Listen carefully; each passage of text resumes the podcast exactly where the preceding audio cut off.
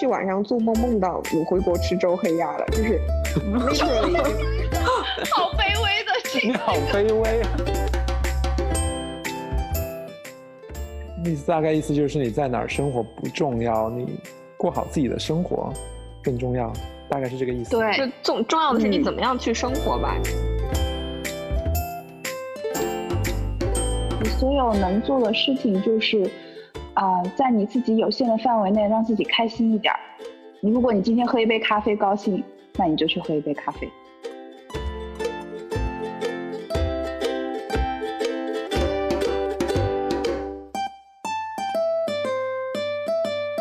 大家好，我是自私自利的主播比利。大家好，我是主播思雨。今天这期节目，我们想趁着中秋节这个时机，来和大家聊一聊在外读书的年轻人毕业之后是回到家乡工作，还是继续在异乡发展这两种选择。所以说，虽然我觉得这一期节目是我们借着中秋节来聊，呃，我们游子归不归，但其实这并不是一个就是中秋节当天限定的问题。我觉得这个是一个一直会贯穿你的呃整个留学或者是在外生涯的一个思考，就是说你到底是要回国发展，还是说选择留在这边？嗯，对这个问题，其实不管你是在国内还是在国外，只要你不是在自己的家乡那个城市读书，你都会面临这样一个问题。那我们先来介绍一下今天的嘉宾吧。呃，首先是 Olivia，是我在墨尔本大学的时候的好朋友。Hello，、嗯大家好，我是 Olivia。另一位是毕业之后先回国工作了一年，然后又回到墨尔本定居的老熊。Hello，大家好，我是老熊。那我们先来跟大家聊一聊我们分别的这个海归和海不归的经历吧。我们从 Olivia 开始。啊、好的呀，让我打开我的嗯简历，因为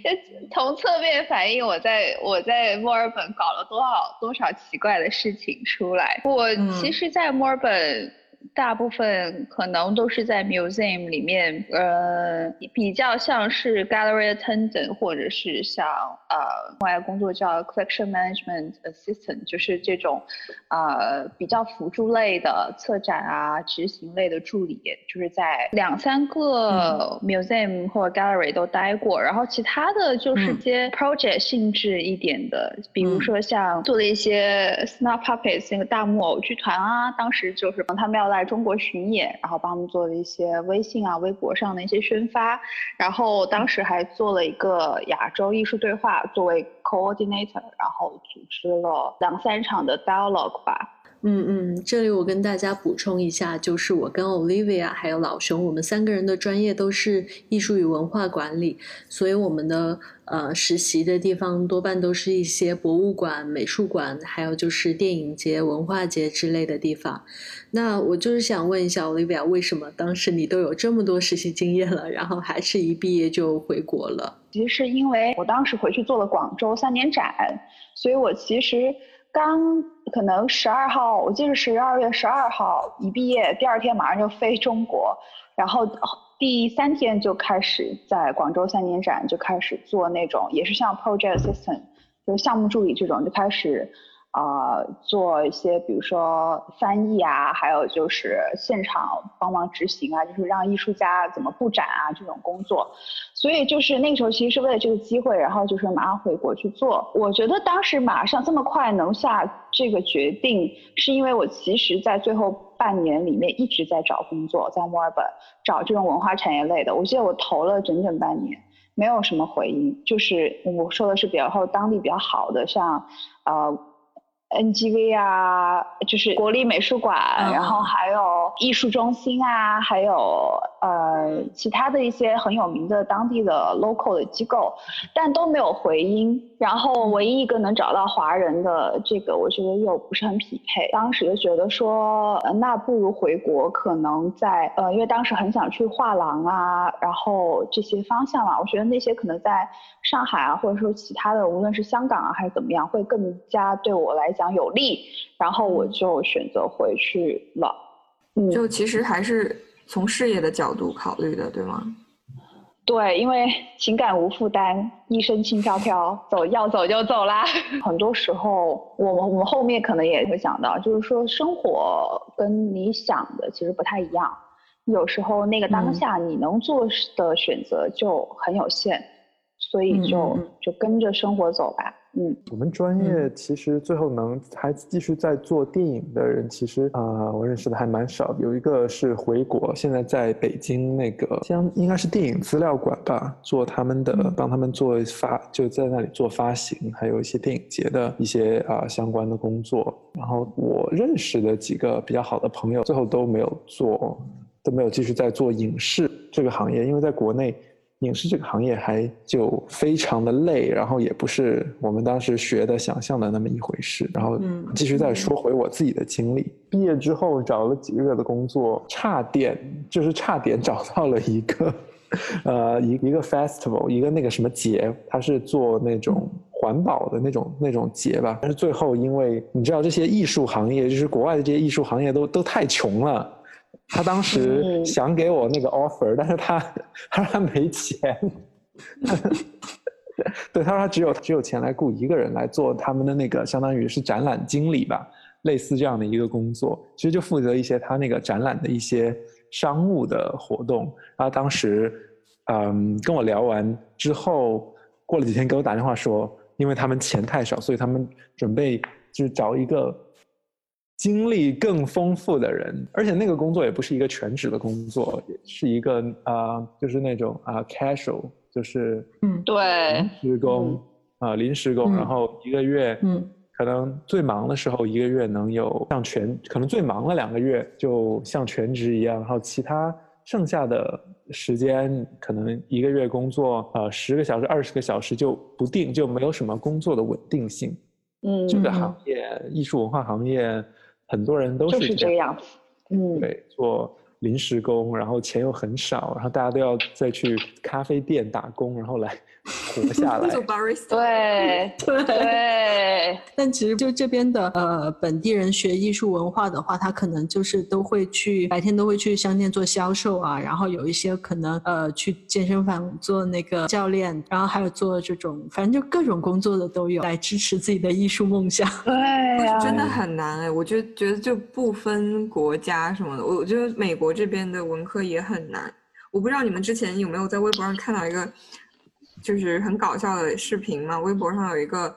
嗯，博主叫曹导，然后他有一个朋友就是在洛杉矶艺术学院什么毕业的，他他是学艺术的吧，然后他就说那个 LinkedIn 上面成天给他推荐的工作都是在 Starbucks，就是在在星巴克当 barista，然后并且同时会说你有十几个校友在这里工作 对，非常的真实了，很真实。然后，因为我在墨尔本找不到这个合适的工作，我就也回国了。我也是年底的时候，一八年的年底回国。回国之后去面试了，先去面试了很多那个艺术行业的工作，在广州和深圳啊都跑了一段时间。然后，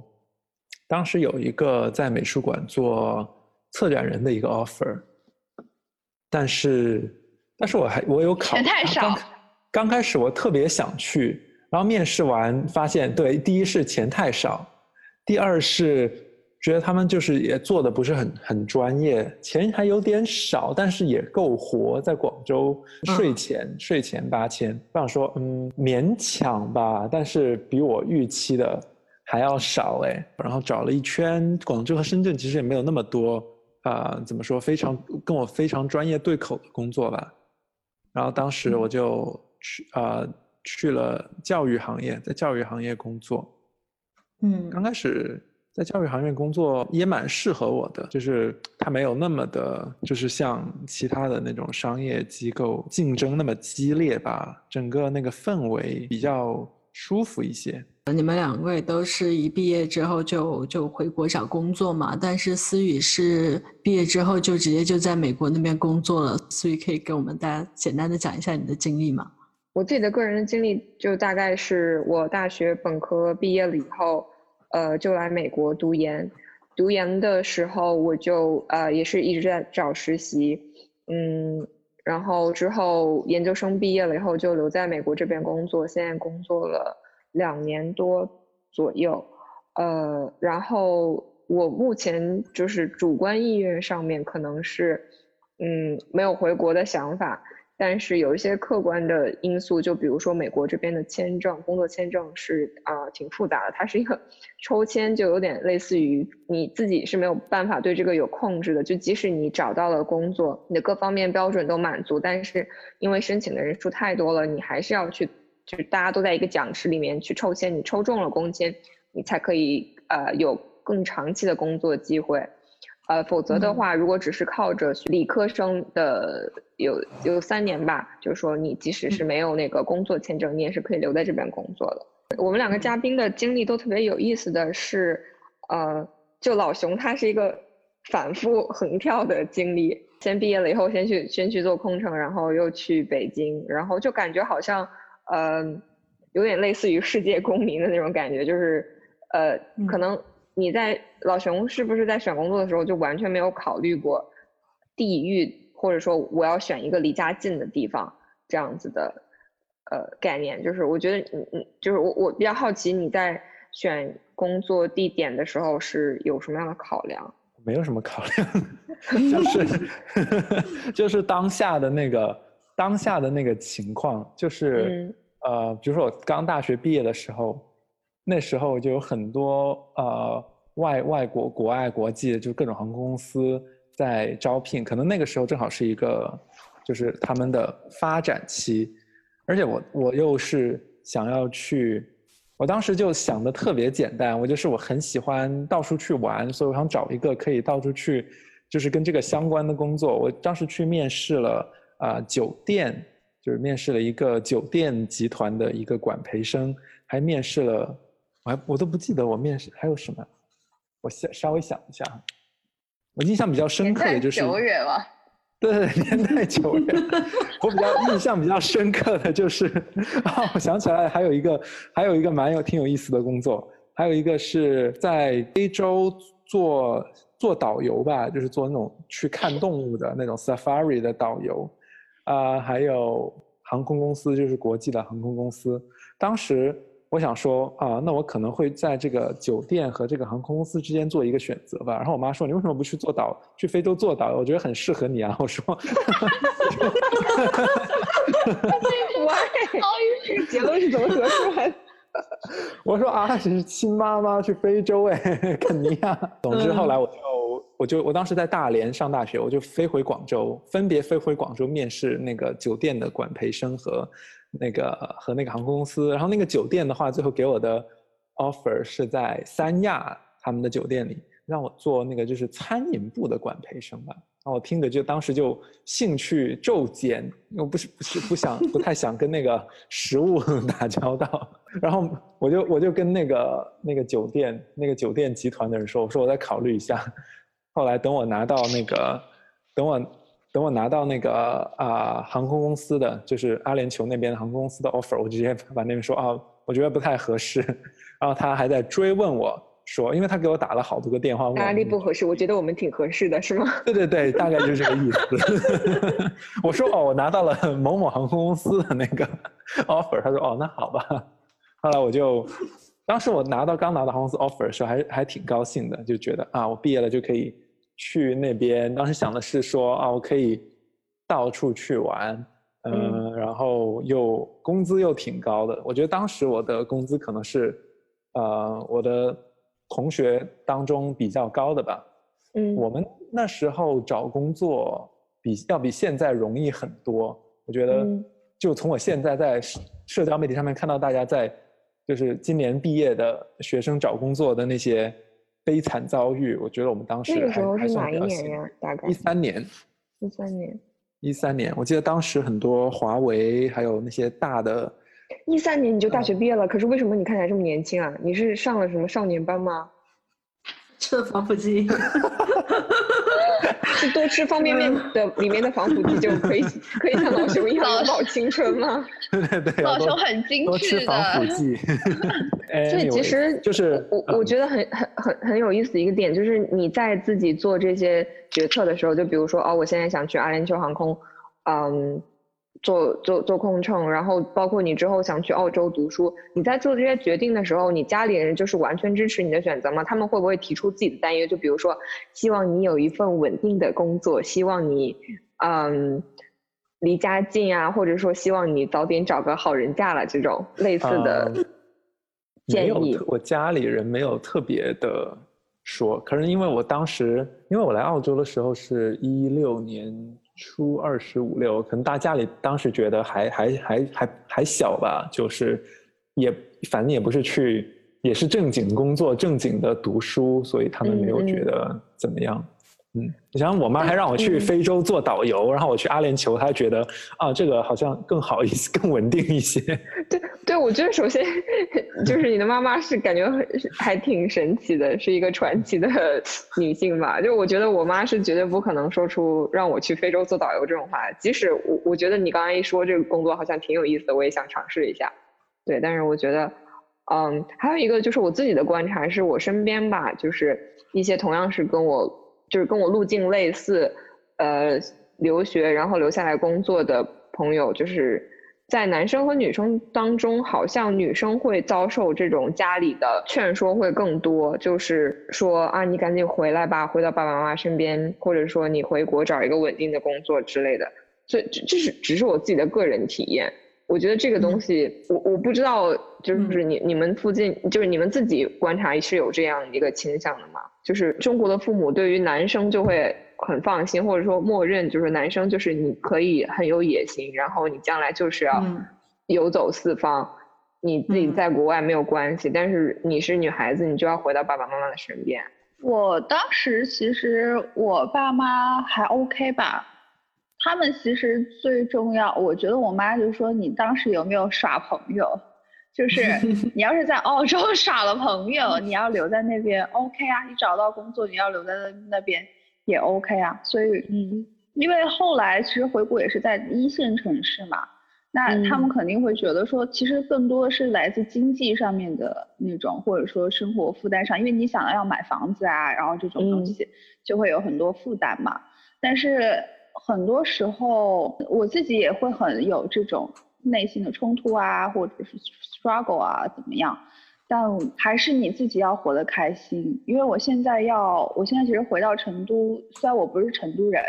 但我是四川的。但我觉得回到成都，让我整个人就是就是轻松了很多。嗯嗯，不是是工作层面上来讲，就是生活层面上来讲，我觉得这个是你个人选择的一个问题。就像我们刚刚说的，就是说可能喝个小酒，我可能下班在成都下班，我走走路十分钟我就能喝到很好的，可能四五十、三四十一杯就是很好喝的红酒。可能在深圳，我可能要呃坐地铁一个小时去跟朋友见面，然后喝一杯可能一百五十块钱的 cocktail。这是一个生活成本上，还有你的情感上的需求。我觉得我也感觉到有这种年龄上的压力，可是。很多时候，大家还是要自己活自己的开心，你不是为了活你爸妈的开心。嗯，就是说，即使 Olivia 她的路径看起来是说，呃，去了国外以后，然后又回到了国内，然后从国内好像也是从啊北上广去回到了自己原来的省份。但是你做出这样的选择，更多的还是出于就是找到一种自己觉得舒服的生活方式，然后有一个自己觉得 OK 的事业。嗯，其实并没有太多的就是爸妈的干预在里面，或者说对于父母养老的考虑。嗯，可能家庭对我来讲也是重要的，就是构成我自己心情的，啊，会影响我心情的一个因素之一。就是说离家近，或者说偶尔能回趟家，这个对我来讲是个开心的事儿。但是我本质上就不是一个奋斗逼呀，我我本质上就不爱工作，不爱打拼，不爱，就是我嗯对，这是我的性格本质啊，就是说我觉得愿意奋斗，大家女生有理想，当然啊，冲冲冲，就是 OK 啊，我为你摇旗呐喊，只是我自己本身就是一个懒散，我只想过一些。不要让我加班那么多的生活罢了，就是哦，可能 事与愿违吧。但是那个城市文化不太一样了。深圳就是默认说大家都是奋斗兵，你不奋斗你就是有病，就是每个人都要工作到十一二点。但啊，我只是说我接触过的啊，就可能整个城市，当然我也有很不爱就是工作的深圳朋友啊，我是先免一下责，就是说，就是说整个城市都是发展的很快的，呃，大家都会有一种冲啊，年轻人啊就吃快餐啊，就是有这样的文化在。但是在成都呢，哪怕我老板或者说我身边的同事们都是一种，我就是被迫加班，然后很想赶紧回家，因为我们母企业其实是港企嘛，那我们的大老板们其实都是香港人，那我我们这种公司那种香港人可能是三倍蓝盈莹，就是 就是啊就很努力是吧，对，蓝盈莹乘三，然后下面我们的所有人都是要是蓝盈莹本名，然后。但是他们就不理解，成都本地大家都是一种啊，老子不想上班，就老子不想上班，只想回家耍。是，嗯，就是香港的企业开到这边就会感觉就是时间的尺度好像被迫变慢了的感觉。对，就我们不得不要跟上他们急速的步伐，就是两方对互相努力靠拢的过程。就是我觉得城市文化各有不同啦，只是说我觉得成都会更更慢一点，大家会更理解你那一种不想上班的心情。我在深圳是不被理解的。那那思雨你自己呢？就是你选择城市的时候有什么考虑因素吗？还是说就是只是从工作来选的这个城市？哦，那肯定不是啊！就是如果只是从工作的话，怎么讲？有理想的程序员应该会去加州吧。但是我本人非常讨厌加州，就是我觉得加州有一种国内北北上广的那种氛围。首先，加州车速都开超快。然后大家都很暴躁，疯狂的按喇叭。就加州给我的感觉就像是沙漠上面有一间富士康，就是没有什么精神层面或者文化层面的，就没有任何人文的东西，就只是说大家可能在更高级或者更 fancy 的工厂里面去搬砖，然后周末的娱乐活动你就是去爬爬山呀，或者是你去摘摘樱桃啊什么的。就是这种这种这种思维的单一性给我一种巨大的窒息感嘛。就是我本身是需要生活在很多奇奇怪怪的人中间的，我才觉得。舒服，嗯，然后我觉得西雅图它是有这样的文化积淀的，就是不是说我们每个人都是为了一个标准的中产生活去做一个精致的利己主义者，然后带着妹子去摘樱桃，变成一个什么资深工程师，这样的生活对我来说很无聊，所以我就选择留在西雅图，因为我觉得西雅图还是一个稍微有一点。文化底蕴的城市，虽然现在已经被亚马逊侵蚀的差不多了，但就比如说你在下西雅图，你就有很多很多 local 的很好的乐队，然后西雅图夏天的时候也会有影展，然后同时它的教育也是很好的，因为华大在这边嘛，自然风光也很好。就是我在美国其实待过很多不同的州，我待过佛州，然后我待过伊利诺伊州，然后去过加州、华盛顿州、纽约，我都去过，但只有西雅图，我是一来。就特别喜欢这个城市，怎么讲？就是刚刚嗯，Olivia 提到，就是说每一个城市它其实是有自己的一个风格的，然后这种风格又会在客观上影响你的生活方式。那你的性格和城市的性格是不是匹配？其实我觉得对于一个人的幸福感是影响非常大的。所以我会倾向于我我会觉得西雅图就是跟我很很合的一个城市，所以我会觉得我我宁愿就是一直生活在这里。对对。突然讲到那个城市的那个文化，我突然想到，在广州的时候，不是大部分的公司都会睡午觉嘛？过了十二点，然后就。公司会关灯，然后对关关灯之后，就让大有一个小时的时间，大家可以掏出你的折叠床，或者 be creative，很有创造性的，用什么凳子铺起来啊？大家拿出自己的眼罩、那个耳塞、毛毯，就开始睡觉了，就睡得五花八门的。我在广州就习惯了这种午睡的这种文化。我当时有我有一个朋友从北京来广州嘛，他在一家大公司，他说当时第一次看到。吃完午饭，他们那个公司里面就有食堂。他们食堂里面吃完午饭，然后整个公司都十二点半的时候，唰的一下，整栋楼五十几层楼灯一下熄灭了 很有仪式感呀。熄灭了之后就变得很安静，大家就拿出自己的床，拿出自己的毯子开始睡觉。然后他说：“所以这个在其他城市是没有的，对吗？”后来我成都也有，对我我就我还我就在在想，这些城市是不是？哪里是不是只有广州，还是说别的城市也有？还是说，因为我知道有的城市是可能国企啊、机关会这种午休，但是我在上海的朋友说，他们上海就没有，因为上海中午午休只午休一个小时，而且大家不会睡觉，就会吃个饭回来就不会说把五十什么五十层楼的灯都关了，就是集体睡觉这种很对，隆就重的会来睡觉。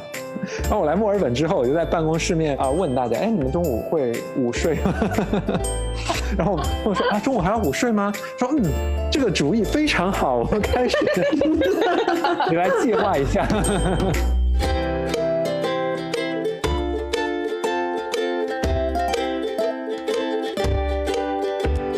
老熊，你要不要说一下你为什么又回去？其实我我在澳洲，我有 partner，所以说我很多计划都是跟我 partner 有关系。就是我们当时嗯嗯计划是说一起回国，就一起回国工作生活。嗯后来我回国工作了一年，然后我的 partner 就是他尝试了各种来中国工作的计划，都纷纷失败了，就是其实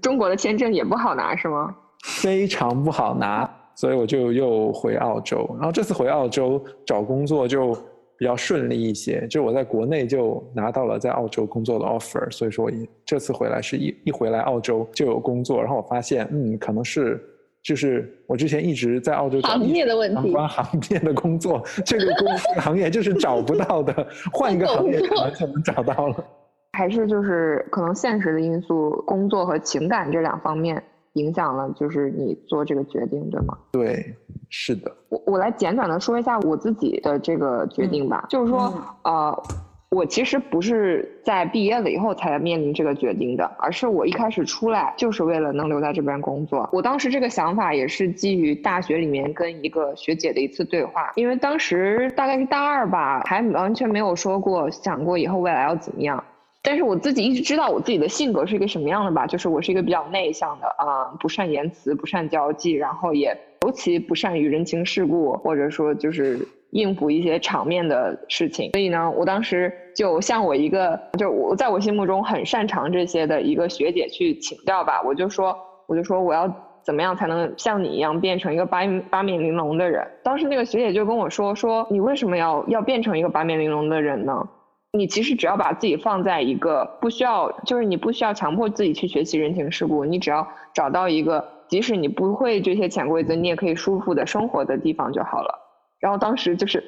然后我头上就点亮了一盏小灯泡，我就觉得他说很有道理啊。基于我自己对于各个城市的文化呀，还有嗯，怎么讲，就是职业文化的了解，那我当时就觉得，我觉得如果要就事论事这一点来讲，我觉得美国肯定是美国，它不是一个人情社会嘛，就是说大家都非常按规矩办事，所以你也有地方讲理，就特别适合我这种必须要非常需要一个明确的规矩去，你告诉我这个事情到底是可以还是不可以，嗯，就是我我需要你明确的告诉我，而不是说，比如说这个事情你你先告诉我不可以，但是我要给我要带这些呃什么哦烟和酒或者是钱来找你，然后你又告诉我可以的，这这这这这就会让我陷入巨大的痛苦和混乱。然后所以我就想说、o k 那我我如果去美国工作，那我可以创造一个更让我自在的环境。然后我就来了，这一点我觉得跟预期是完全符合的。就确实这边来讲，我觉得是大家都非常的讲规则，然后非常的 professional。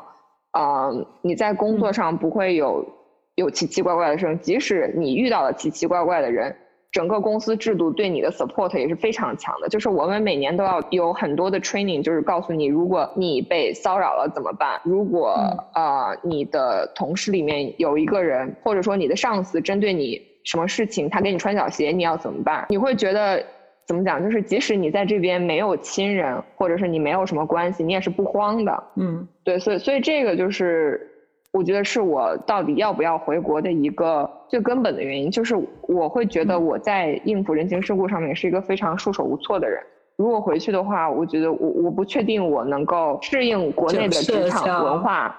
对对对，哎，我跟你一样啊，我我觉得我做选择的原因，应该说百分之七十都跟你一样。然后其实这个也涉及到我们之后要聊的一个话题，就是说根据我们的经历来说，在国内工作和在呃澳洲也好，在美国也好，工作最大的不同是什么？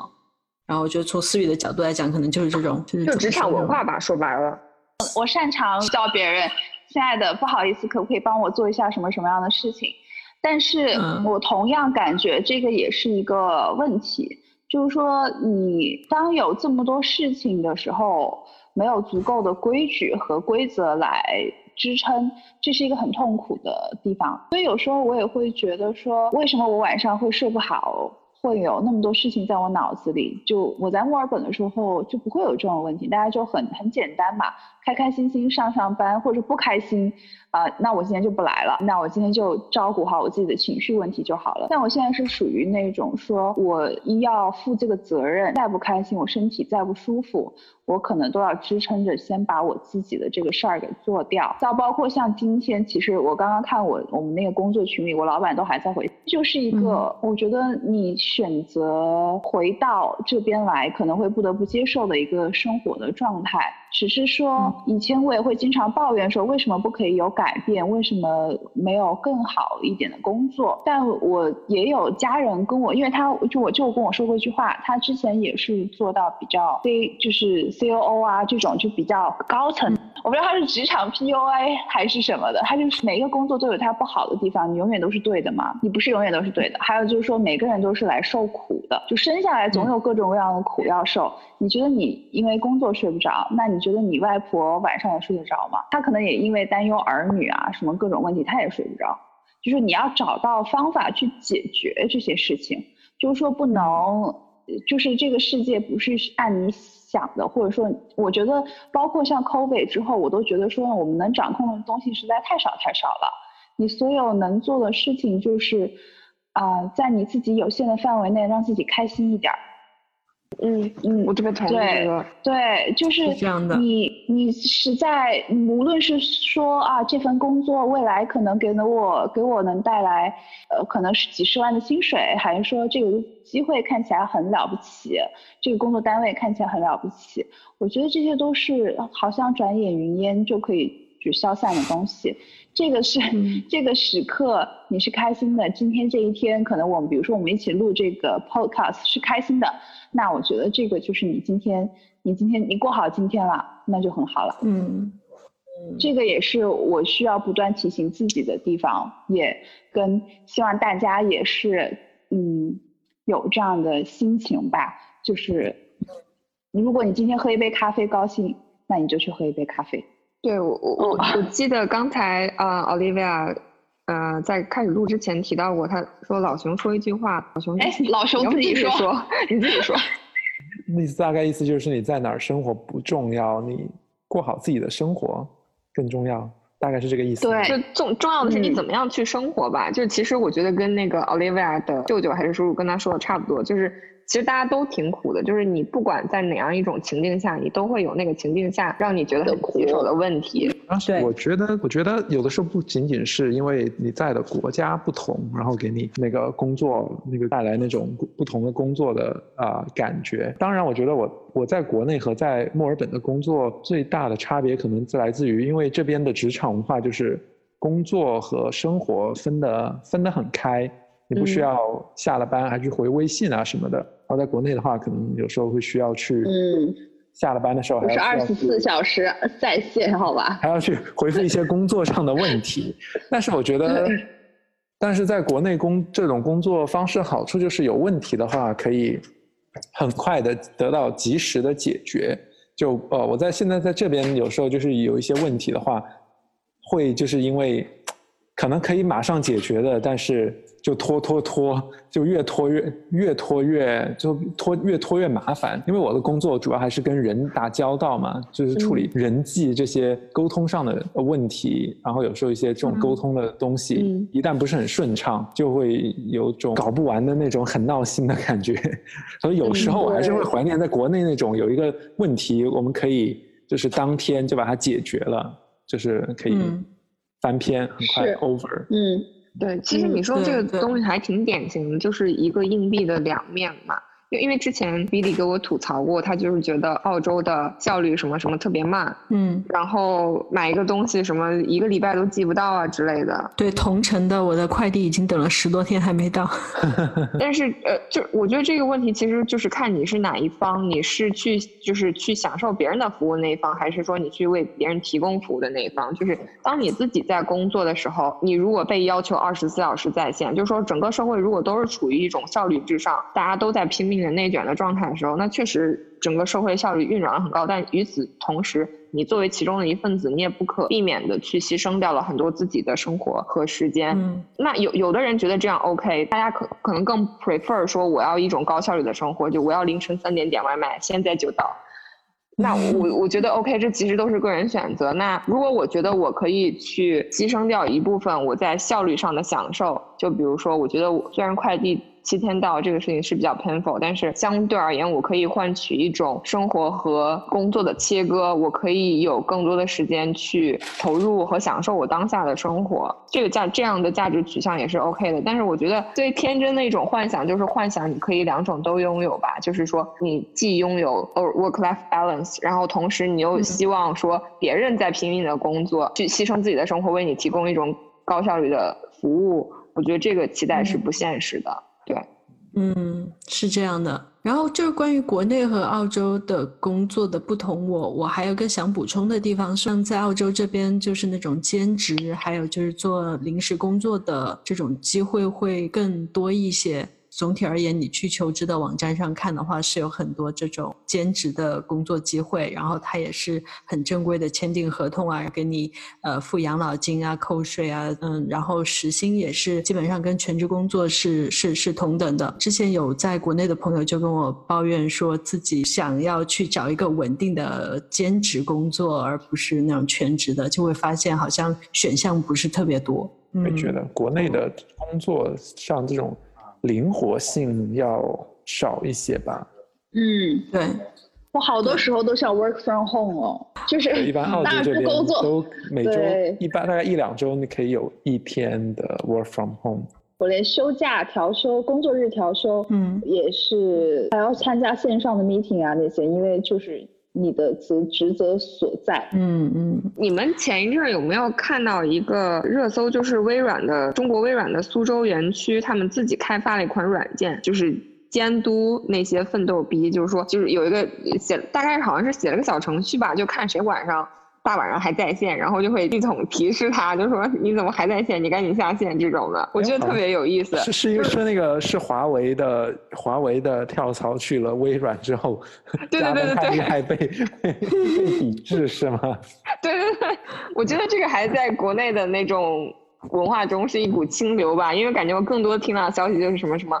呃，拼多多还是什么公司，他们公司是官方有一个软件，就是会计算你去厕所去了多久。我觉得这个简直就是丧尽天良啊！就是工作的时候，我连上厕所的摸会儿鱼的自由都没有了吗？就我都要处于公司的这个监视之下，我我我我他妈是个牲口吗？我就这种感觉。是的，我觉得国内的互联网互联网公司给一直给大家的印象都是就毫无人性。哦，我现在工作也好，也没什么人性啊。我我才跟大家说，加了。就加了两三个月的班，然后瘦了超级多，真的吃不下，睡不好。哎，正好可以进入到我们的倒数第二个问题，就是能不能给大家尽量客观的描述一下你现在一个典型的工作日大概是什么样子的？那我先讲吧，现在都到我这儿了，我典型的工作日，我九我九点开始上班，然后我可能会迟，就是稍微九点十分左右到办公室，然后我一打开电脑。比如说我九点十分讲话的第一个人，微信上面啊，就是你不是说他有那个头像嘛？那到九点可能到十点的时候，这个人的头像可能已经排名第二十位了，二十几位。就是我一个小时可能有几十条消息，无论是群还是怎么样，就会有不停的人开始上线，开始找你，然后有各种各样的事情，就是你同时在推二三十件事情在往前推。呃，然后因为我们缺人，所以我晚上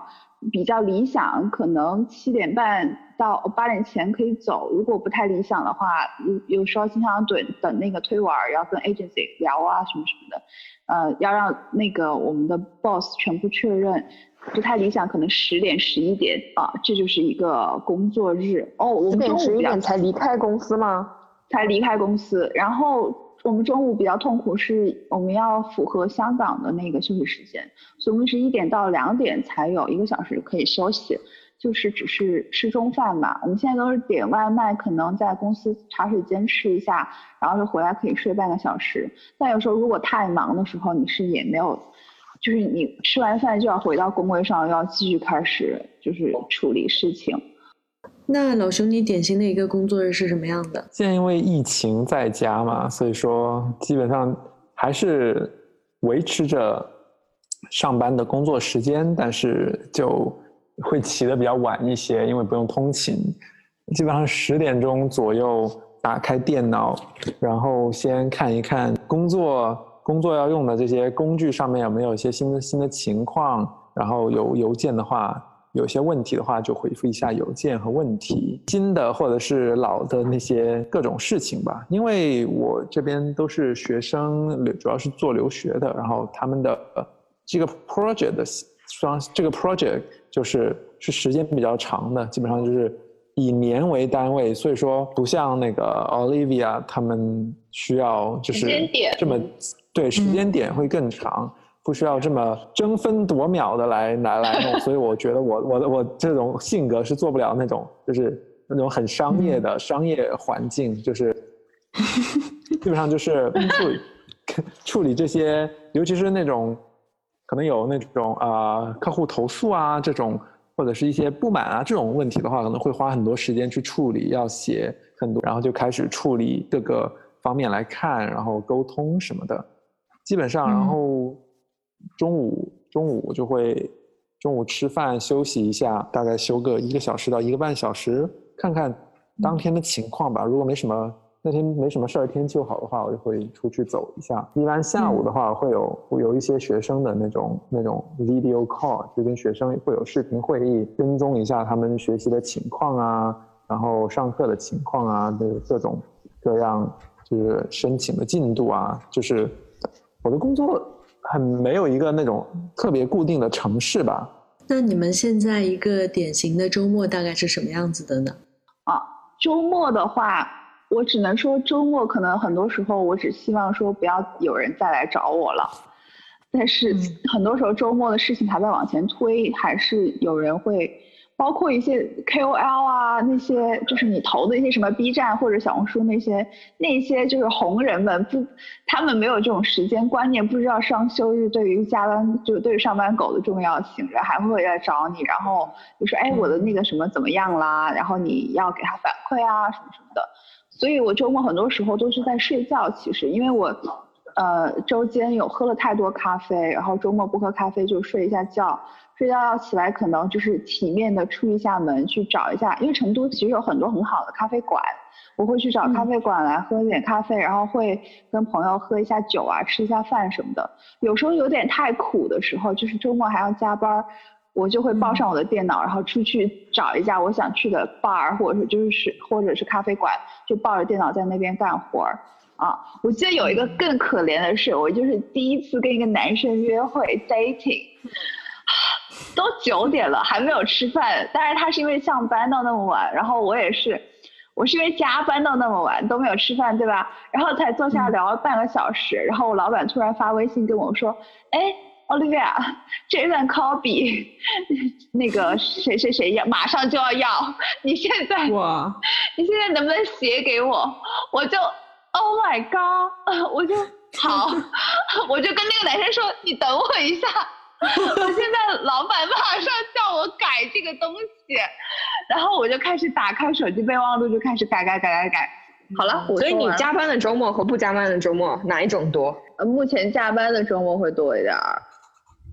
但我不用肉身在。我周末基本上不会加班，很少很少。周末一般的娱乐方式是什么？就是现在今年的话，大家做饭，对，今年我的厨艺就是被大。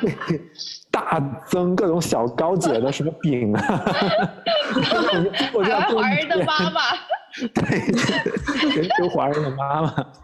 然后偶尔会像昨天就和 Billy 一起去外面运动了一下，因为现在也不能就是在家里会客什么的，就就去外面锻炼的时候一起锻炼一下。我们在墨尔本真的没什没什么事情可做。我会觉得回不回国一个很大的区别就是好像。国内的娱乐生活会比国外丰富很多。嗯，是这样的。对，感觉在国内的时候，在广州因为很多好吃吃的嘛，就经常下了班跟朋友一起吃饭啊，然后放假的时候会一起出去玩，去东南亚也很近，然后在国内出去旅游也很近，所以有时候周末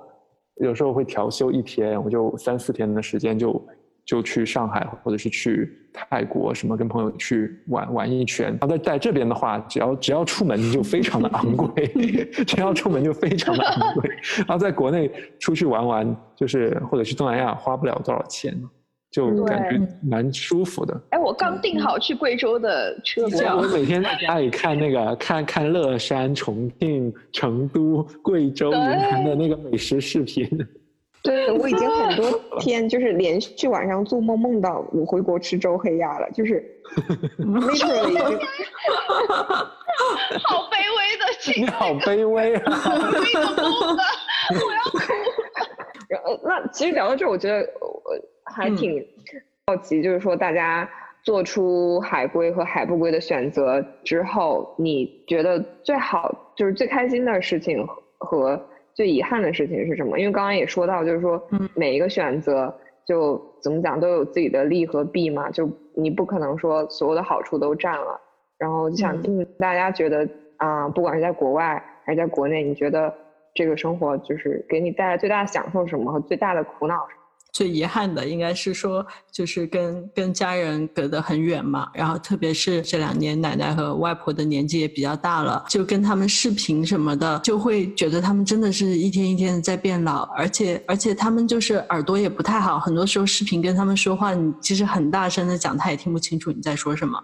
所以我觉得，嗯，对家人的。陪伴，特别是老人的陪伴比较少，这个是我觉得在外面最最遗憾的一个事情吧。嗯，我也觉得是哎，尤其是我去年刚来澳洲之后，我妈妈就是啊，我妈妈就是查出有那个肿瘤的时候，当时有那种就是在在国外真的没有办法去在身边陪伴、鼓励什么的。后来我过年回家，因为疫情，我们也只在医院短暂的见了一面，而且现在到了。我这个年纪之后，就是家里会。更多的去面对这种家里人可能生病啊，或者是一些就是非常需要陪伴的状况。嗯，然后而且我自己本身是很想回家的。我在外面浪了这么久，我现在就非常想回成都 或者重庆。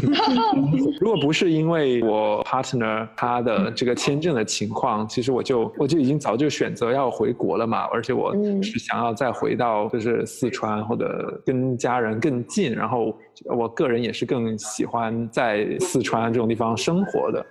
所以说这这个还蛮遗憾的。就我一直觉得说，可能过几年我们可能会有机会能再回去生活的话，我应该也会再选择再回去生活。其其实我觉得我们三个的遗憾挺一致的，而且这可能也是绝大部分选择留在国外的人。没有办法去平衡的一个事情，就是，嗯，我的父母是很全情的参与了我的成长嘛，那我会觉得，我希望我自己能参与到他们衰老的过程当中去，而不是说突然你某一天给他打一个视频，他发现说，哎，他怎么突然老了这么多？就是那种感觉是让我觉得很就很难受的。就我现在是因为我签证的原因，就是我没有办法很频繁的回国。嗯嗯。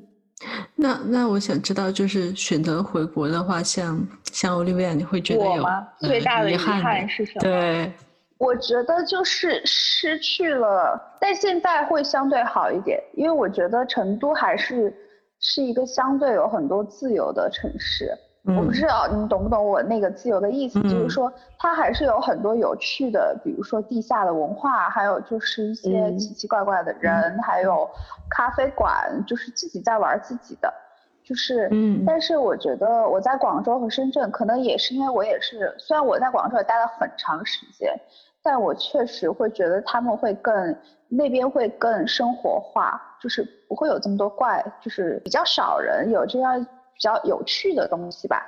呃，还有是条感，就是一条光明大道，就是大家都在挤。也不算，就是就自己就自己活自己的，大家会比较是就是说，我就专注我现在的生活。然后我其我那边的朋友，其实大家也都是出去旅游啊，然后在家里就是，啊，就是活得比较生活化一些。但是成都这边会比较多更有趣的事情，但我觉得跟国外相比较起来。这个有趣的程度还是少了很多。就是呃，有一些我们我我们在墨尔本或者说之前在纽约有机会看到的一些东西。啊，无论是戏剧、电影还是什么这个方向的，就是艺术类的或者展览类的，呃，我会觉得少了很，还是对我来讲还是少了很多。我还有一个遗憾，就是觉得说，因为到现在这个年纪，可能虽然我回到了自己的家乡的这个省份，但可能以前的朋友，以前小时候那些同学已经没有什么共同话题。就说我很好的朋友都是这两年建立起来的，那大家可能分散在世界各地，呃，其实我在，呃，就算我回到成都，但是那我很多时候还是自己一个人出去玩，就是因为找不到这么多，就是你们都不在，是不是？我就自己出去玩，对不对？没有志同道合的朋友，对，然后。这两个可能是我觉得最遗憾的点。那我其实觉得最开心的点，其实也就是跟大家的反面，真就是因为我今年我外婆也突然心肌梗心肌梗死吧，就是心肌就是很还蛮严重的，但她现在还好。但我当时她发生这个事情的时候，我当时是已经在成都工作，但是我可以就是马上就回来。那个是我最感激的一个事情，因为我其实十八岁之后上大学之后，没有一一年才回两次家，或者一年回一次家，这个是我觉得我能觉得最最感激的吧，在在这种时候，我能马上回来看他。对，我觉我觉得 Olivia 刚刚说的这个挺真实的，因为我自己也会想象说，我回国以后。会是怎么样一个场景嘛？就是我我觉得回国以后，或或者说回到家乡，可能大家会想的会很美好，会很轻松。但实际上确实就是，呃，如果除非你你本身就是北上广这些一线城市的，那可能你还有很多的小伙伴在那边。但像我的话，我就即使我回家，可能跟我关系很好的朋友，要么在北上广，或者压根就不在不在中国。所以其实可能回家唯一能满足的就是说，你能跟父母有更多的就是一起生活的经历吧。那思雨，你最开心的是什么？就是我会觉得，我现我对我自己的目前的生活状态非常喜欢，就是我觉得很自由自在。然后我觉得这个可能是我如果回国的话没有办法能达到的一种状态。毕业之前我就已经开始一个人住了。然后到毕业之后，呃，经济独立，然后我觉得我的心态啊，各方面都有很大的转变。然后我觉得怎么讲，就是自己也经历了很多成长，去适应现在一个状态。然后我会觉得现在这个状态非常的非常的自由，就是说你想做什么决策，就只要是你觉得好的，你就去做就好了。然后你的所有的时间都是呃你自己可以支配的，然后你也不用担心说。呃，你在工作呃时间以外的时候被打扰，所以就比如说我我才会想到开在年初的时候要开始搞这个播客，就是去去发去追求自己的兴趣吧，或者说去去去探索自己到底喜欢什么。然后我觉得如果。可能在国内北上广，那可能我整个的人已经被工作压得喘不过去了。我会，嗯，不会有有这么充分的空间去探索世界，也探索自己。嗯，那老熊，你现在做出这个海不归的选择之后，最开心的地方是什么？可能就是工作和生活可以分得很开吧。下了班就，嗯，啥都不用管，然后就可以自己在家里看小高姐的视频，做牛肉馅饼。我觉得我最开心的事情也也跟老熊差不多吧。整个工作的生活的节奏，就是大体上自己还挺喜欢的，而且就是从以前的一种呃年龄的焦虑感里面出来了吧。然后今天最后是要是要聊一下大家。独自过中秋吗？还是我不知道大家离家的时候都是怎么过中秋的呀？可以聊一下。好像在上课还是怎么样，或者是就是哎，我记得有一年，反正墨尔本就是中月饼挺贵的，然后就什么买了一个，然后大家就稍微分分，然后就吃掉，或者是有那种一起约朋友一起约吃个饭，是这样子，没有什么特别的。对，我觉得独以前在自过年前在可能广对独自过年，独自过年可能比较心酸。我觉得我这两个都体验过，倒不是独自过年吧，就是如果你在外面的话，你可能就会要跟朋友和或者是同事大家一起聚一下这样子。对，那还好啊，那那不算特别独自嘛。就是我我有一年跨年的时候，元旦节的时候，我那个时候在赶作业，我记得我当时还有六个作业要交，然后就在我们学校那个 三号屋那边，就在那边点点了一点东西，然后就一直在疯狂的写作业，然后当时是十二月三十一号，差不多写到第二年。然后就觉得自己特别的惨，就很适合配一个拉二胡的那种背景乐。那个时候我还不认识你吧？哦，那时候还不认识你，对，如果我认识你，我不会让你把自己陷入这么惨的境地，我一定会提前骂着你把作业做完的。我我我印象特别深刻的一个中秋，在国外过的是去年吧，我学姐她她邀请我一起包月饼，而且还不是不是那种很简单的月饼，它包的是那种什么流心蛋黄月饼。很复杂，就是它有两层馅儿，一层一层小的馅儿包成外面一层馅儿，然后再包那个皮儿。嗯，我不知道你们在国外有没有买过，就是香港美心的那个招牌的那个。买过，好贵啊！对，很贵。然后叫哦，对，就是流心奶黄月饼嘛。嗯，然后当时我们真的就是一吃完晚饭就开始做，结果一直到大概十二点才吃上。那一天晚上的时候，我跟我学姐就说，看来美心的这个月饼也不是特别贵吧，五一天我们还是买着吃吧。对，我没觉得一个人过过这种节，就是我没有过这种特别深刻或者觉得特别惨吧。一个人过这种节的感觉，我觉得就过就过了呗。对，可能想大家想象这件事情，或者说我妈或者国内的一些朋友想象我们，就感觉很凄惨的那种，就仿佛想象我们的时候就配着二胡的音乐，然后一个人在 黑暗的房间里面，就是，但实际上其实呃，我是我对呀、我是想七夕不要一个人过了。感觉你今天是来我们节目征婚的。好的，感谢老熊和 Olivia 做客本期自私自利，也非常感谢大家收听到这里。欢迎大家在你所收听的平台和我们评论分享你自己选择在外打拼还是回家的故事，或者是你自己有过的一个人在外过中秋的经历。祝大家中秋国庆双节快乐！我们下期节目再见。